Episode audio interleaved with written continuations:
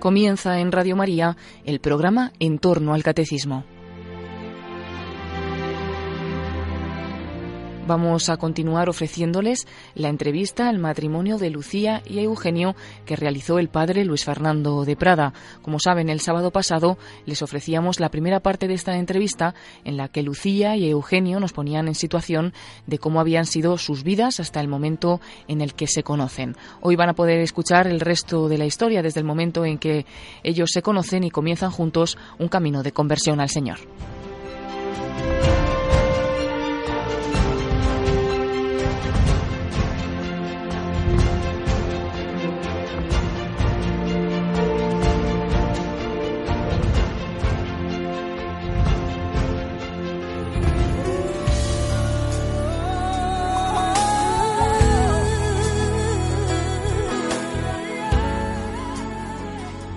Pues aquí seguimos en, Radio María, en esta entrevista testimonial con Eugenio González y Lucía Sereno. Nos han contado hasta ahora pues los principales acontecimientos de sus vidas antes de conocerse. Lucía, que eh, estaba pues ya en ese matrimonio fracasado, que, que ya hacía aguas por todos lados, Eugenio, con una vida alocada, una vida de dinero, de diversión, una etapa muy mala que incluso llega a las drogas. Eh, poco a poco eso se va serenando, pero con un problema económico serio, con una gran deuda que repercute en la hipoteca del piso de sus padres.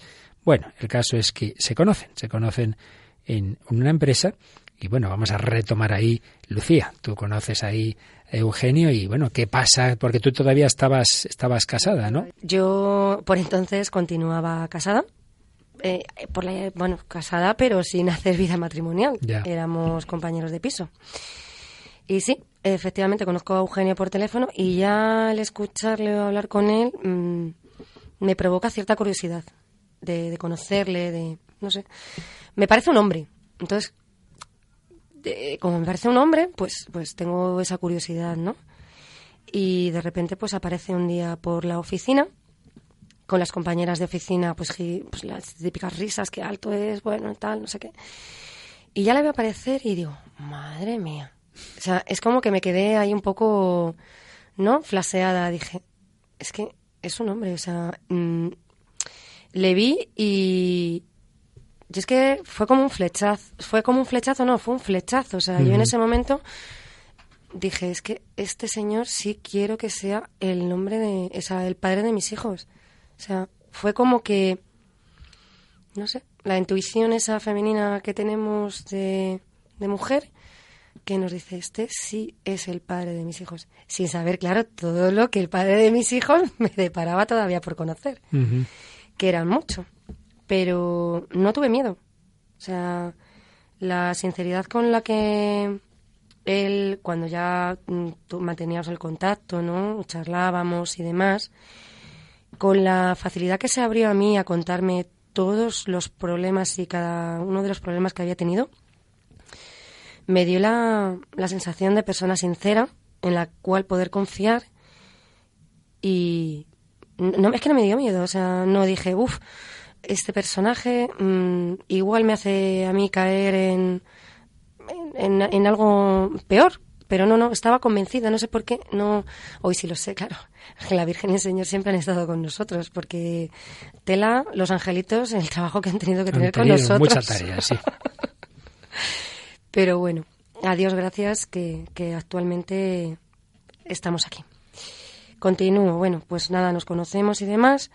Eh, nada, nos fuimos a vivir en poco tiempo juntos, o sea, fue la cosa y, bueno, cuando se entraron en la empresa, pues nos echaron a los dos. Porque, pues claro, eh, no estaba... A ver, yo pues encargada del personal y demás, pues como que le, a él le beneficiaba, ¿no? O podía... Entonces, pues bueno, nos echaron los dos. No tenemos problema. Dijimos, bueno, pues ya saldremos. O sea, era como una confianza el uno en el otro. O sea, pues, pues que íbamos a salir. Y, nada, nos echan, nos vamos a vivir juntos, ni piso, ni nada. O sea, nos fuimos a casa de, un amigo suyo eh, en Móstoles y ahí estuvimos viviendo. Porque, bueno, pues eh, él, eh, por suerte, le había tocado en una, un sorteo en Alcorcón, un piso de protección de, vivienda de VPP creo que es, pero bueno, no, no lo sé exactamente.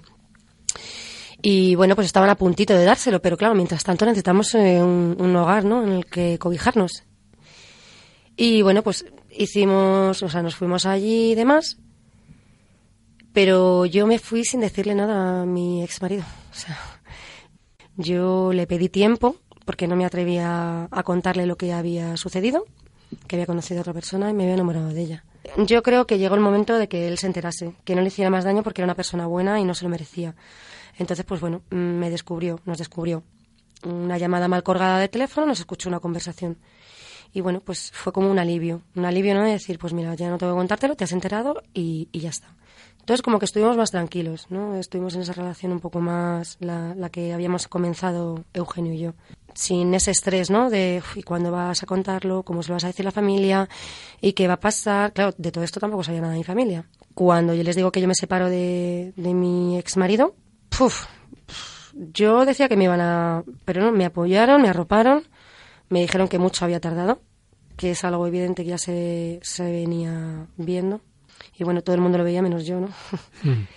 y, y nada, pues eso, comenzamos a vivir, nos fuimos de un piso a otro y viene nuestro primer hijo, Manuel, Eugenio Manuel. Manuel por recuerdo de mi abuelo y Eugenio pues por su padre. Eh, fue un niño muy deseado, muchísimo. O sea, fue el regalo más grande que nos pudo dar el Señor, porque ahí está su grandeza. El caso es que la cosa al principio iba muy bien en esa, en esa convivencia, pero como tenemos que ir ya resumiendo, también llegan los momentos oscuros, momentos difíciles. Hay un momento dado, me lo habéis contado fuera de antena, de discusión fuerte. Hay unas navidades malas, hay un momento de crisis y hay un momento en que decís, no podemos seguir así. Y para entonces, frente a vuestra casa, se había inaugurado un colegio católico, el colegio Juan Pablo II. Juan Pablo II. Sí. Bueno, entonces vamos, a ir, ya, vamos a ir ya a esa, a esa fase de vuestra vida en la que, en la que, en la que Dios que siempre había estado presente. Dos hijos más, ¿eh? Sí, sí, ya, ya, ya. Tenéis después, después de, de Manuel Eugenio, tenéis a Adrián. Y luego vino la pequeña, María, a los 16 meses. Y los tres están en el colegio Juan Pablo II. Sí, sí, sí, felizmente. Sí. Bueno, entonces, ¿qué, ¿qué, empieza a ocurrir ya tras esa crisis de las Navidades? Eh, ¿Vais a ese colegio? ¿Hay capilla en ese colegio? Bueno, eh, bueno. En fin, vamos a ver, vamos a ver, ¿qué pasa a continuación? Empezamos en el colegio. Realmente Manuel le apuntamos al colegio realmente por mera logística y cercanía. O sea, como 150 metros de casa. Y empezamos, Lucía más bien era la que llevaba el niño al colegio, yo esporádicamente, y el niño empieza en el colegio y bueno, pues el ambiente del colegio, un colegio católico, pues gracias a Dios es el mejor que podemos tener para nuestros hijos. Eh, hay un templo grande, hay una capilla pequeña donde celebran misa diario. La verdad es que no, no solemos ir a misa ni frecuentar la capilla ni nada de eso. Lucía era la que llevaba el niño al colegio y... Pero yo no pasaba ni por la capilla. Soltaba el niño y me iba corriendo, o sea... Bueno, pero ya nos, nos habíamos acercado. Yo creo que ahí el tema ya era la cercanía al Señor. Por ya el, tener que ir a un colegio católico capilla ya era un paso. Hombre, ya pasábamos muy cerca de él, ya el recogernos estaba más cerca. Y, y dentro del colegio pues, mandaron una circular a padres, para los padres que no estaban confirmados en la fe. Había unos cursos de catequesis para padres, y en este caso es Lucía la que, la que me comenta. Yo, como estábamos tan mal, dije, bueno, pues a ver si esto se puede solucionar, que yo vaya a catequesis y a ver si me lo apañan. Así, porque ya... Bueno, a ver si me lo apañan, no, perdón, a ver si nos apañamos. Se os apañaba en esa relación que empezaba a tener ya sus, sus grietas, y te dijiste, este le apunto a catequesis. no estaba para nada sentado o sea, era, pues bueno. Además teníamos un, tenemos ¿no? una empresa de, instalaciones eléctricas y pasó la crisis. Ya. Entonces, pues bueno, ya se sabe que cuando el dinero sale por la ventana, el amor sale por la puerta. Eso, y entre que nuestra relación mm, no estaba cimentada en unos valores, empezó la cosa a bueno. flaquear. Y entonces apuntas a Eugenio a catequesis de confirmación, ahí conoce a un buen amigo mío, sí, don un Ángel sacerdote magnífico, Ángel Villaplana, sacerdote diocesano de Getafe. Magnífico. Empieza a ir a las catequesis y tú empiezas también, me parece, que a mosquearte un poco, porque en esas catequesis casi todo eran madres. Bueno, bueno, bueno, bueno. bueno, pero es que yo no, que no, no, no entendía, a ver, no entendía tanto como que fueran Eugenio con tantas madres, como que cuando venía, venía como si a ver, porque es el colegio, ¿vale? Pero si no diría, este se ha venido y se ha fumado algo. O sea, no, no, no entendía. O sea, venía muy relajado, muy tranquilo. Y mira que era lo que yo con eso había pretendido, ¿no? O sea, que, que nos relajáramos todos, que y no, yo decía, no, es que esto no lo entiendo, no, no, no sé. le veía raro. Le, veía que estaba empezando a cambiar.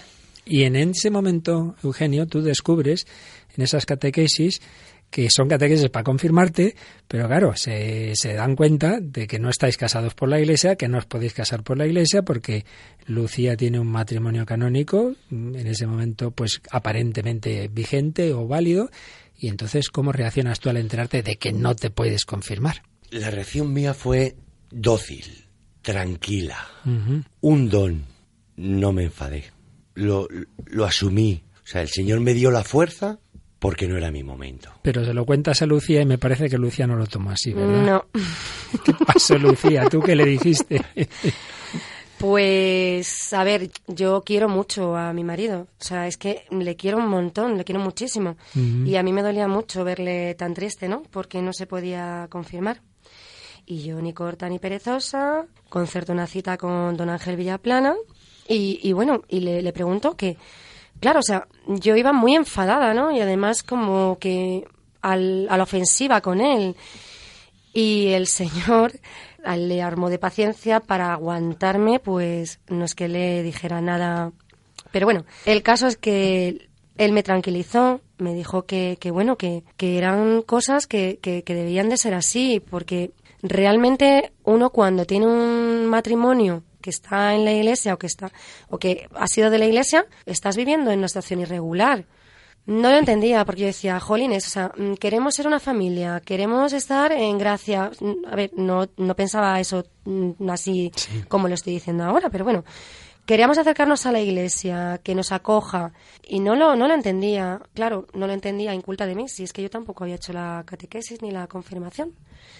La verdad es que él me, me lo aclaró y, te apuntas tú también a la catequesis de confirmación. yo al año siguiente. Así que primero Eugenio, luego tú, no os podéis confirmar, pero estáis en catequesis de confirmación. También recuerdo, me lo contaste en otra ocasión, que en una, al bautizar a, uno de vuestros hijos, el sacerdote dijo, ¿y por qué no miráis de, de si no se puede hacer la nulidad y casaros por la iglesia, verdad?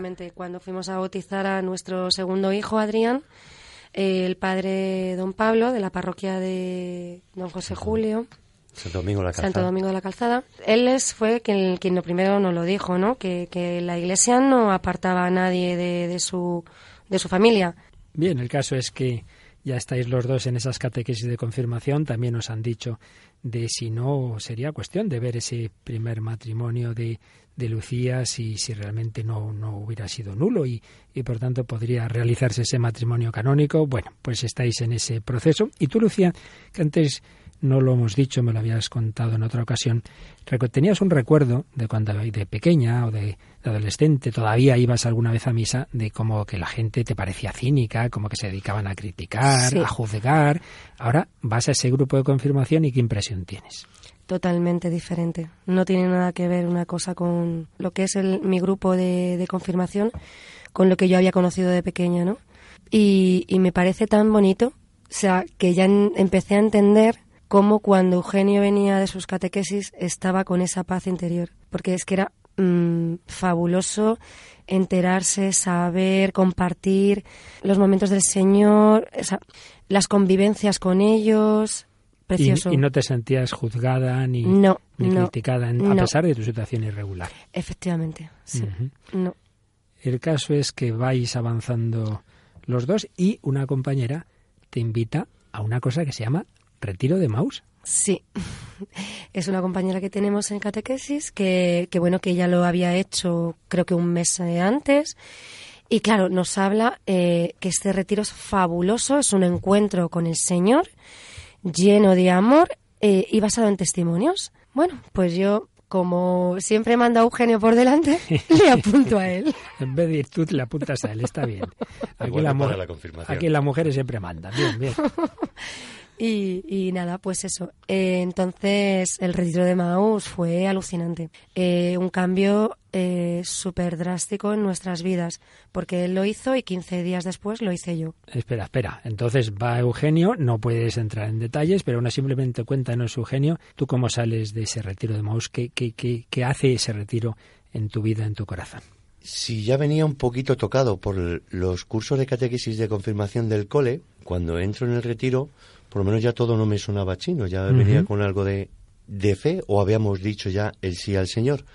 Y el retiro, pues es, es, el cumbre para, para corroborar ese sí. Lo que se vive allí en, en 48 horas, dos días, lo que pasa, lo que se vive, lo que se aprende incluso, es, es todo, todo corazón, todo amor, lo que solemos vivir allí, limitado la respuesta debe de ser.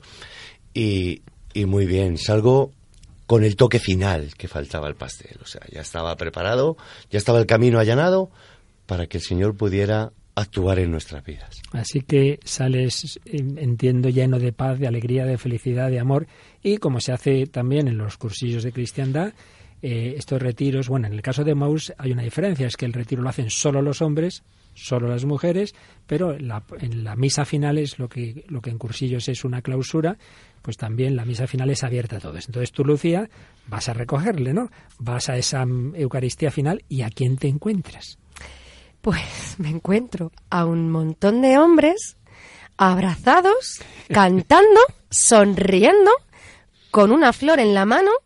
Y yo decía, madre mía, esto no puede ser. Esto, esto, o sea, tanta felicidad tenían, de verdad, que es que, no sé, cómo expresarlo, cómo explicarlo. Irradian eh, alegría, ¿no? Eh, pero claro, pues para mí era absolutamente desconcertante. No, no, no lo entendía. Eh, no era igual que las catequesis porque era más fuerte. ¿Y Eugenio cómo lo encuentras? Eugenio lo encuentro que solo me quería dar amor. Era alucinante. Solo me quería dar amor. No lo entendía. ¿Y qué te pareció? Eh, ¿Te pusiste contenta? O una locura, una locura. Estaban todos locos, no, no, no, una locura, una locura. O sea, una fricada, una locura. Esa, esto no cabe en cabeza. Mm, a ver, eh, nosotros, eh, pues bueno, en su día algunas personas nos dijeron que cuidado, cuidado, y, bueno, pues ya como vas Cuidado, a ver si os estabais metiendo en una secta en ese sentido. Sí, en algo, raro, sí, algo raro. Entonces, claro, pues mm, tú vas con una, una idea en la cabeza, ¿no? Ya una, una idea preconcedida de algo que te han dicho y tú lo tomas con cierto recelo. Es que es más, yo 15 días después tenía que acudir al retiro de mujeres y como que me desapunté, que no, que no iba, que, que no iba a ir. Pero bueno, pues gracias a mis compañeras, que iban todas, y, bueno, gracias a una serie de personas eh, y, a, y, a, la encargada, pues no me, no me, no me borró y entonces pude, pude hacer el retiro. Esos 15 días eh, entre el retiro de Eugenio y el tuyo, ¿cómo los vivisteis? ¿Qué te parecía? ¿Cómo se portaba él y tú qué estabas mm, pensando? Eh, él, a comparación de cómo cómo actúa, ¿no? O que suele ser bastante persistente cuando quiere que alguien haga algo o demás. No, me dejó total libertad. O sea, me parecía que es que no era él, porque no me dejó total libertad, no, no, tú decide, no me quería comentar el tema para que no, no hubiera ninguna ni discusión, ni yo pudiera volver a rechazarlo. O sea, me dejó, me dejó a mi elección, ¿no? Él no se metió en mi, en mi decisión, primero de dejarlo, o sea, de no, de no ir, de no acudir y por el contrario, eh, pues tampoco de tampoco el, hecho de, decidir ir. Porque al final, aunque te hayas desapuntado, fuiste. Efectivamente. ¿Y qué pasó? Pues que ahí fue el culmen. Yo para mí reconozco que el conocer de primera mano ese amor, ese cariño ¿no? que te dan esas servidoras que no, que, que se entregan, que se entregan a, a, a, ser serviciales, a darte cariño, amor, amistad, una mirada de, de complicidad, un no juzgar. O sea, era alucinante, no, no entendía, no, no, no era capaz de, de, de asimilar tanto cariño en tan poco tiempo. Por desgracia, yo eso, pues eh, de pequeña no es que lo tuviera mucho. Entonces, yo creo que que al faltarme un poco, ¿no? O sea, veía que no era, o sea, que, que eso no era normal, cuando era lo más normal del mundo, ¿no? que las personas que encuentran al Señor estén así y sean capaces de darse al ciento por uno sin pedir nada a cambio. Y entonces ese, ese fin de semana, esas 48 horas, ¿tú qué sentías en ese retiro? Pues yo sentía al principio no entendía, te descuadra un poco, dices dónde me he metido. De hecho, el primer día una compañera, una amiga mía y yo nos queríamos ir. Y, pero no, pasó la noche, dormimos, nos levantamos por la mañana, ellas llenas de alegría, llenas de energía. A medida que iba pasando el retiro, ¿no? Y estos eh, testimonios de, de fe que te van dando, te van abriendo los ojos y te van enseñando cuánto grande es el amor del Señor cuánto nos enseña, cuánto nos espera que estemos preparados para cuando una vez eh, le abramos la puerta pueda entrar y llenarte de, de, amor, de esa paz que tú, aunque no lo sabes, cuando la encuentras, sabes que es lo que necesitabas. Bueno, pues termina así también llena de paz, de alegría, de amor tu retiro y en este caso es Eugenio el que va al encuentro contigo en esa clausura y, tú a qué a qué Lucia te encuentras, Eugenia. ¿Qué pasa en ese segundo encuentro post retiro? Una Lucia totalmente distinta. La verdad es que yo ya entre entre Maús y la y los cursos de confirmación ya realizaba yo mis pinitos con oraciones, rezos y entonces yo ya le pedía al Señor, ya hablaba con él en oración, le pedía por la conversión de Lucía, le pedía que que por lo menos le, brindara la oportunidad de, haber vivido lo que había vivido yo. Y tuve, tuve que pedirle bien, tuve que pedirle bien y, insistente porque... Era dura de mollera. sí que es verdad que cuando yo sufría porque no voy a ir y no voy a ir, no voy a ir y yo, de verdad, dócil y yo solo con el Señor hablaba que vaya en tus manos, que vaya en tus manos. Y así fue, o sea, una Lucía totalmente distinta, totalmente distinta, pero muy, muy, muy distinta. Cosas que no entendía. O sea, fue tan el salto a la fe, una fe a la que yo no había llegado. Yo era principiante todavía. O sea, yo no había llegado a esa fe y de repente me veo sobrepasado. Te han adelantado por la derecha. Pero totalmente, y a una velocidad que cuando, cuando tú, Lucía, vas a la clausura del retiro de Maús, dices, este está loco. Ahora cuando Eugenio va a Lucía, dice, esta está más loca todavía. Pero entonces decía, esto, esto no hay quien lo entienda. Gracias a Dios que yo lo había vivido, entonces lo entendía, pero supe que a ella le había llenado... Más todavía. había estado más pendiente. se ha pasado un poco.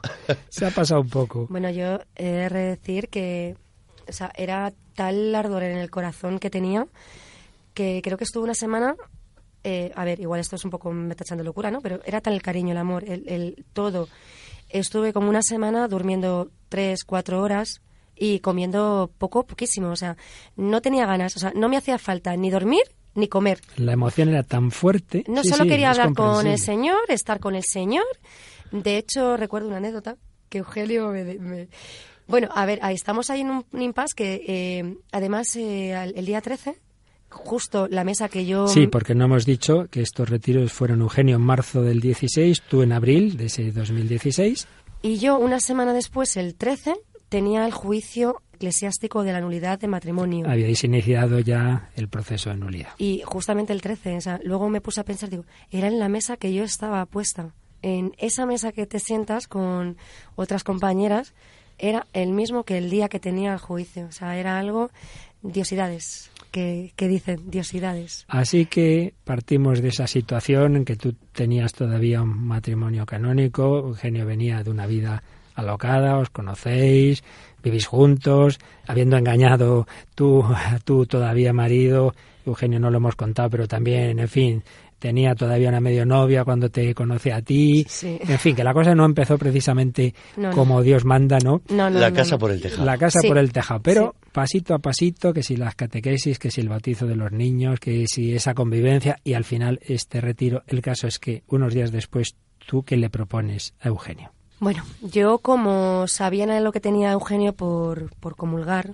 porque es muy importante, para cuando uno se inicia la conversión y entiende que tan grande es el Señor cuando está en ese pan, entiendes que, que, ya no puedes más, que no, que necesitas confesión, necesitas comulgar, necesitas eh, esa cercanía con el Señor que solo los sacramentos los, los puedes obtener, ¿no? Y era tan importante que decido pues proponerle, a ver, yo no conocedora de eh, las doctrinas cristianas. Ante todo tengo que decirlo, no he estudiado la, doctrina cristiana. Pero yo salgo del retiro y le digo a mi marido, mm, a mi futuro marido, Eugenio, que de la única manera que podríamos comulgar y confesar sería vivir en, comunión como hermanos. Y no me puso ningún tipo de... puso un poco la cara, ¿no? De alucinando, dice, tenemos tres hijos, mm, ocho años eh, durmiendo en la misma casa. era un poco locura, o sea, era... Pero lo aceptó. Fue algo muy bonito. No mucha gente lo entendió. Tampoco se lo contamos mucha gente. Mm, esto nos era de voz populi pero sí es cierto que había diversas opiniones para, para gustos y colores. Pero nosotros entendíamos que era lo que queríamos, lo que deseamos, lo que anhelábamos y hicimos ese, sacrificio por poder tomar al Señor. ¿Tú cómo viviste ese, ese momento, esa etapa, Eugenio? Pues como siempre y una vez más, me apuntó al justo de confirmación, me apuntó al camino de Maús, me propone esto, pues seguía diciendo que sí. una vez abandonada toda mi vida pasada, gracias a ella que entró en mi vida y gracias a Dios, pues todo lo que mi mujer Lucía me proponía, yo decía que sí. Confiaba plenamente, eran ya cosas de la iglesia, sabía que por ahí no viene nada malo, o sea, habíamos dicho un sí al Señor y en todo lo que participábamos, pues nos parecía poco incluso, o sea, teníamos mono de más, mono de más. El caso es que estabais en ese momento, en esa situación, que ya Juan Pablo II previó en su exhortación Familiares Consorcio, cuando una pareja vive sin estar casados y por tanto lo suyo sería que para vivir en, en, el ámbito de la Iglesia se separaran, pero dicen no es conveniente por tener hijos o por otras circunstancias, pero sí hacen propósito de vivir en castidad mientras no se vea qué pasa con esa relación. En ese caso sí pueden confesar y comulgar. Eso es lo que empezáis a hacer y llega un día muy importante, un 29 de mayo de 2016. ¿Qué pasa ese día? Llegan los premios, como no puede ser de otra manera con el Señor, llegan los premios, llegan los logros, llegan los triunfos. Los regalos. Los eh, regalos de él. Me propone vivir como hermanos, no hay lugar a duda, y lo hacemos. No costó absolutamente para nada de, la vida que yo había vivido. O sea, algo increíble, algo increíble, un don más. Pues sí, sí, Lucía, sí. Y evidentemente llegan los triunfos. Tras un examen de conciencia, valorado, meditado, un examen de conciencia escrito. Que debió ser larguito, porque vuestras vidas habían sido, en fin, un tanto azarosas. Muy largo, muy largo. Y además todo era, las respuestas eran comunes y similares. A todo decíamos, antes sí, pero ahora no. Antes sí, pero ahora no. Yo en ese examen de conciencia entendí que nuestra vida había cambiado. Totalmente. había cambiado. Totalmente. Y, y para bien, como no podía ser de otra manera. Pues tras el examen de conciencia, una gran confesión, bueno, tan evidente era que nuestros amigos, de hecho, de, o sea, estaban alucinando. O sea, nuestros amigos, los que están fuera de la fe, quiero decir. Los de fuera y los de dentro. Yo creo que ya el alucine llegaba a tal extremo. Total. Tras el examen de conciencia, una larga confesión y como no podía ser el premio de la comunión. ¿Y cómo fue esa comunión? Recuerdo que fue un 29 de mayo, fue en la parroquia Santo Cristo de la Misericordia, en Boadilla del Monte. buen nombre para, para ese reencuentro con los sacramentos. La confesión era larga, primero entró uno y luego entró otro, entonces fue misa ya de una. Un poco más nos tenemos que ir a la misa vespertina de la tarde. y fue en misa de una y yo creo que es la primera vez que me ha sucedido a mí. Nos sentamos en el primer banco. Jamás. No, siempre nos hemos sentado. Y gracias a Dios acudimos a misa frecuentemente. Nunca nos hemos sentado en el primer banco. Ese día en misa de una nos sentamos en el primer banco. Llegó el momento de la comunión, comulgamos, nos arrodillamos juntos, nos cogimos de la mano y empezamos a llorar. No, no, no se llamaría llorar. O sea, era, era un suspiro, era un congojo. Pero lo que más me llamaba la atención era al unísono, a la par.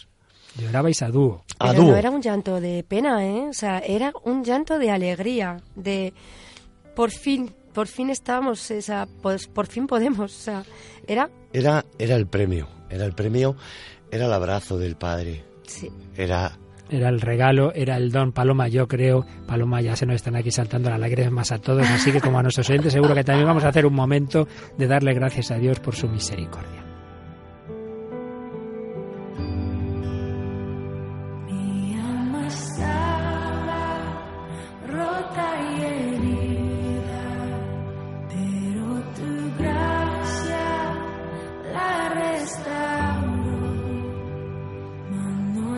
vacías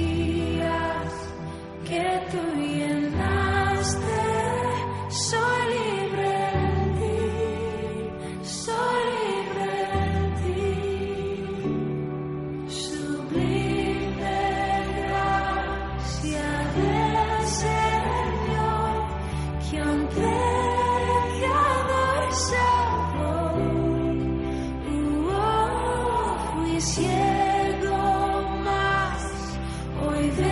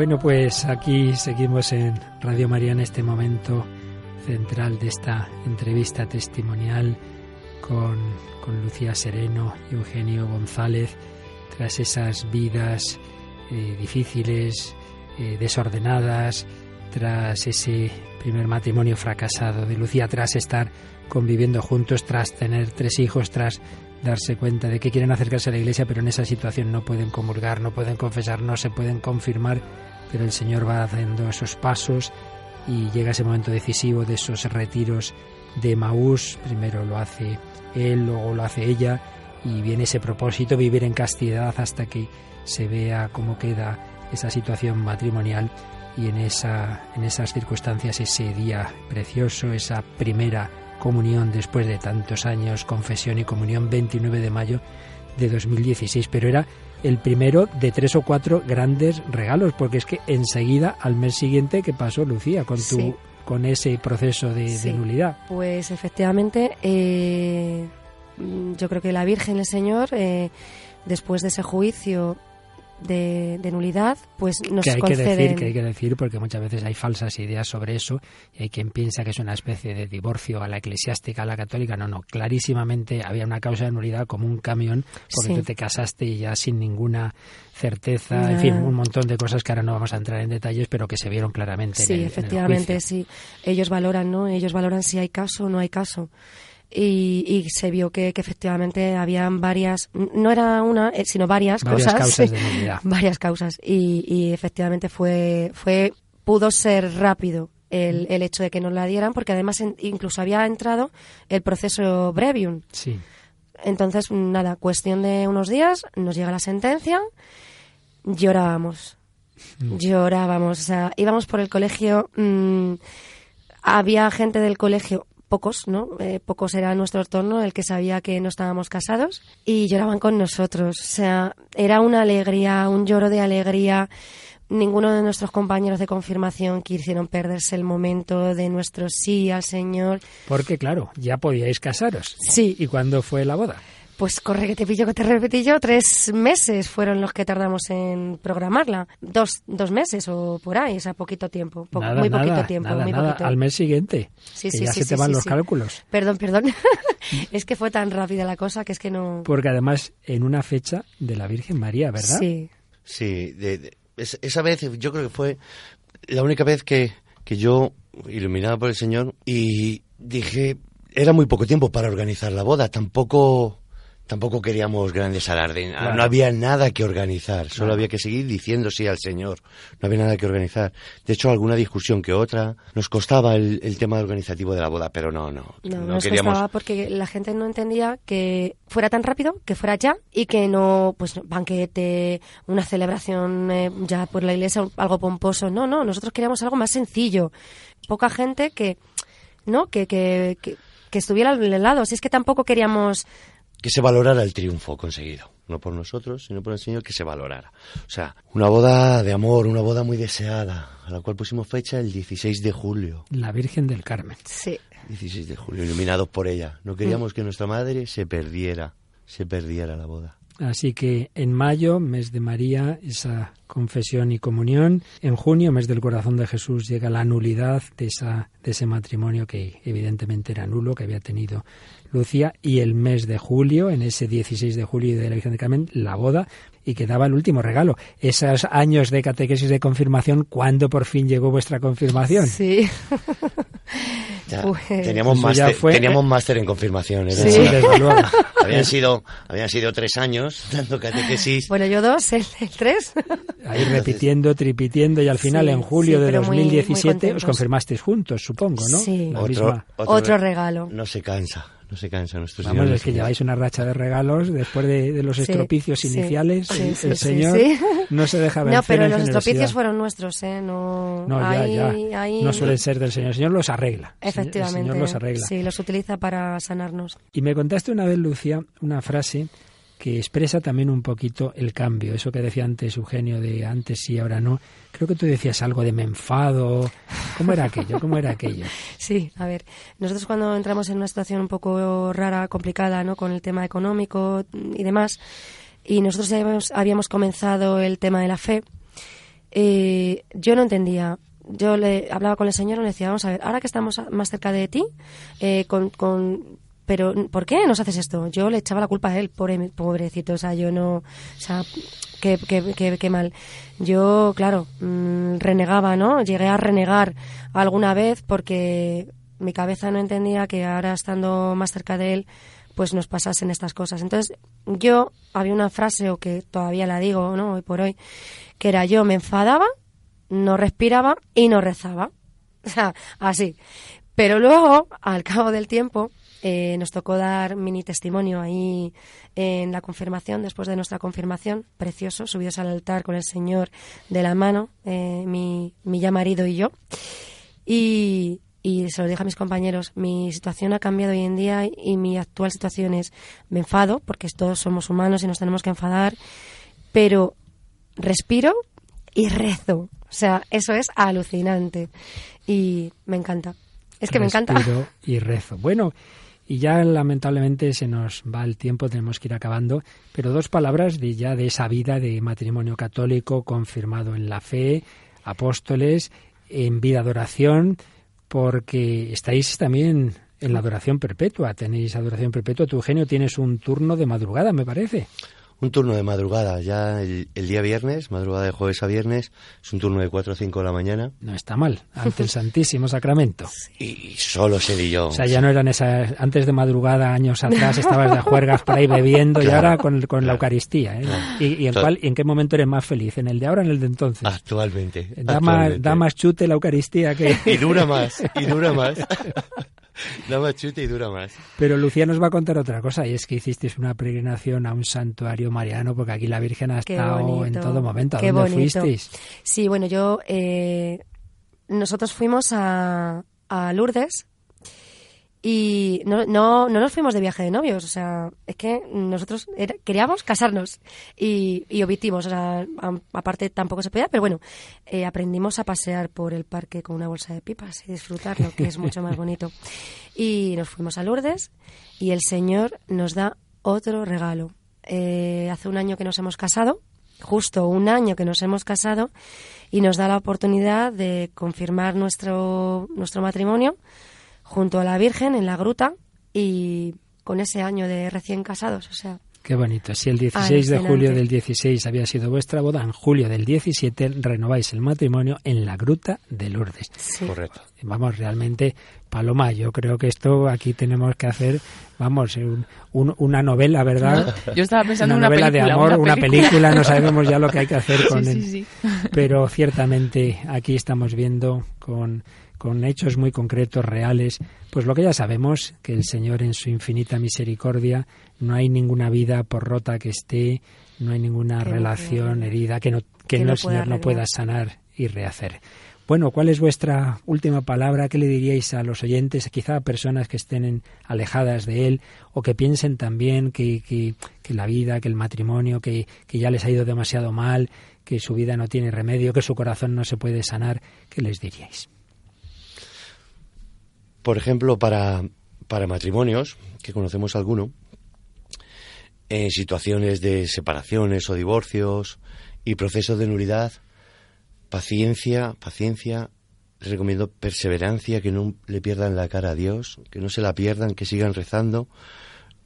Lo nuestro tarda en llegar, pero ha llegado, los caminos del Señor, docilidad, que tengan paciencia, que no se desesperen, que no se desesperen, que todo llega, todo llega. Si es la voluntad de Dios, todo llega. Y Lucía, a que venías de una situación más alejada de la Iglesia mm. que Eugenio, ¿qué le dices a esas personas que todavía no entienden lo que tú ahora estás viviendo, esa alegría, esa felicidad, ese pensar que estás loca porque hablas con el Señor. ¿Qué, qué, qué les dices? Bueno, yo, yo, la gente ahora decía, pero es que tu situación ha cambiado. Digo, no, no, es que mm, el Señor me ha dejado unas gafas de color rosa.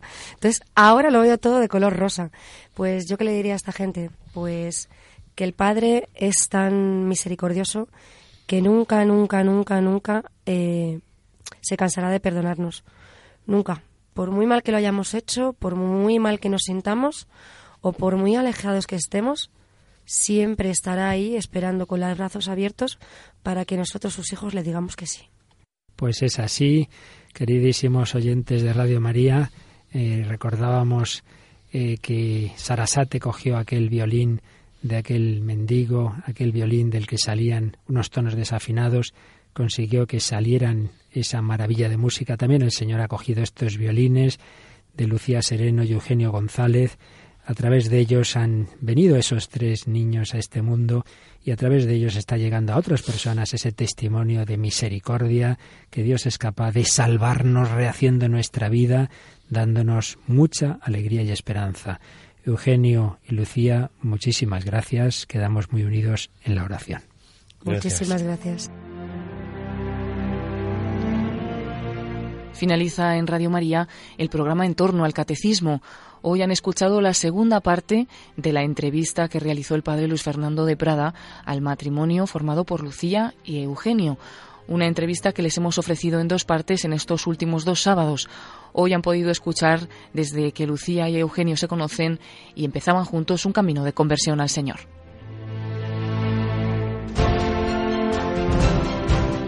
Pueden escuchar la entrevista completa, estas dos partes, llamando al 902-500-518 o entrando en nuestra página web www.radiomaria.es y pidiéndola para recibirla en casa.